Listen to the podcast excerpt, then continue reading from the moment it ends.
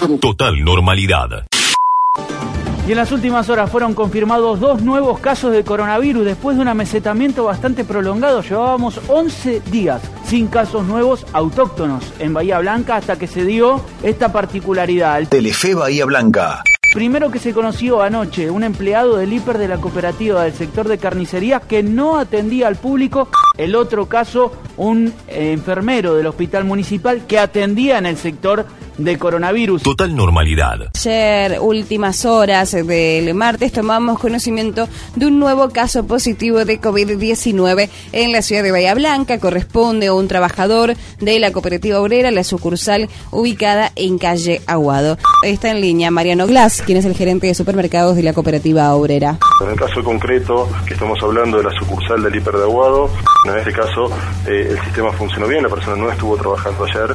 Lo que estamos haciendo ahora es el seguimiento para ver quiénes son los posibles contactos que han tenido, pero con mucha tranquilidad que si hemos cumplido con las medidas de seguridad que la cooperativa viene implementando desde que comenzó esto, que son el distanciamiento social, el uso de los protectores faciales, el uso de las máscaras, la limpieza y desinfección de ambientes, el lavado de manos con agua y jabón o con alcohol eh, que los contactos sean por menos de 15 minutos. Por supuesto, eh, ya eh, junto con control epidemiológico se está trabajando en el tema para determinar quiénes pueden ser contactos cercanos y, más allá que el protocolo pueda no indicarlo, la cooperativa se va a hacer cargo de, del hisopado de las personas para llevarles tranquilidad y fundamentalmente asegurar que, no, que, que esas posibles o eventuales contactos no, no, no estén contagiando. Total normalidad. Secretario Municipal de Salud, Pablo Acrogliano. Si uno lo ve desde el punto de vista sanitario, la situación no cambia. Hay que seguir manteniendo la distancia física, hay que seguir lavándose las manos, hay que seguir evitando tocarse la cara, hay que seguir limpiando las superficies, ventilando las casas. Yo creo que la pandemia nos ha sobrepasado, por eso es una pandemia, que se irán tomando este, decisiones sobre la marcha. La población se tiene que quedar tranquila, en realidad los vecinos se tienen que quedar, quedar tranquilos. Estamos transitando la evolución natural de lo que es una epidemia, en donde al principio hay pocos casos, después se hacen por conglomerados, y bueno, y ahora ya está abriéndose un poco más, Esperemos que todavía no haya una circulación efectiva viral. Este exitismo que tenemos de que no nos va a pasar nada eh, no, es saludable y, y, y no es bueno. Bueno, y ampliamos la información porque genera obviamente revuelo político la noticia de que María Eugenia Vidal tiene coronavirus. Dio positivo el examen de la exgobernadora de la provincia de Buenos Aires, que por ahora se muestra sin síntomas.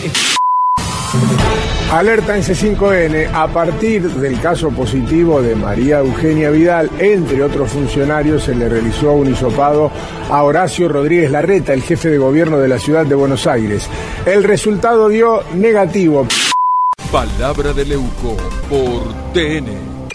Por supuesto que no podía faltar Jorge Lanata en la lista de enemigos señalados por Cristina. Jorge fue el primer periodista que en la televisión abierta, en Canal 13, quebró el pánico que el kirchnerismo había instalado en gran parte de la sociedad. El pánico que el kirchnerismo había instalado en gran parte de la sociedad. Me dicen que está Jorge Lanata en línea.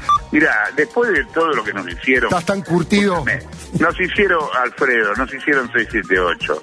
A mí me ponían un partido de Boca y uno de River cada fin de semana. ¿Vos te acordás de eso? Sí, por Para ver si me ganaban. Ahora los trolls K apoyan a un programa que hace tortas. Para que no me vean a mí. Es ridículo. Total normalidad. Eduardo Feynman está en Radio Rivadavia. Alfredo Casero, querido amigo, ¿cómo va? Buen día, Feynman, ¿cómo estás? Vos escuchás al presidente, cualquier cosa que uno ve eh, que haya afirmado, dicho, eh, asegurado, es totalmente contrario a lo que está haciendo en este momento el presidente, que me parece que es una persona que no tiene, eh, que no está lo suficientemente capacitada, puede ser un abogado que ve cómo zafa, pero no está suficientemente capacitado, nadie, ninguno lo veo humanamente capacitado, porque no les importa lo humano, le importa primero el juego político para ver cómo zafan y de qué manera hacen su negocio. Ahora sí. Es muy William este momento, así que Perdón. es ideal para que vayas al hueso. Sí, gracias. Adelante. ¿Se me escucha ahora? Perfecto. Un, dos, tres, probando. A ver, eh, es un poco en serio y un poco en broma lo que voy a decir. Porque estamos viendo, eh, entrevistando todo el tiempo a científicos, especialistas, políticos, que nos dicen el transporte, el pico, las camas, los enfermeros, eh, lo que pasa en Chaco, que está muy bien que nos informen. Pero quería hacer como una propuesta que es un poco en serio y un poco en broma. A ver si se puede convocar al gobierno de la nación, a la oposición, a los partidos políticos que no tienen representación parlamentaria, a la Iglesia Católica, a las iglesias evangélicas y a los evangelistas, a los musulmanes, a la comunidad judía, a todas las comunidades, a todos los filósofos, a la gente que escribió una la, eh, eh, carta diciendo que había una infectadura y a la gente que dijo que eh, viva el confinamiento, a todos los, todos los pensadores. A ver si entre todos podemos declarar de interés público a la pandemia del COVID-19 en la Argentina y entre todos se puede pensar que nos juntemos, Zoom, no sé cómo, la cancha de River, de Boca, en todos lados, en los campos, virtualmente, ¿no? A ver si todos juntos podemos pensar cómo se puede expropiar a esta peste que nos está volviendo locos para volver a tener soberanía sanitaria. Yo creo que todos juntos, todos juntos, podemos ganarle a este virus. Total normalidad.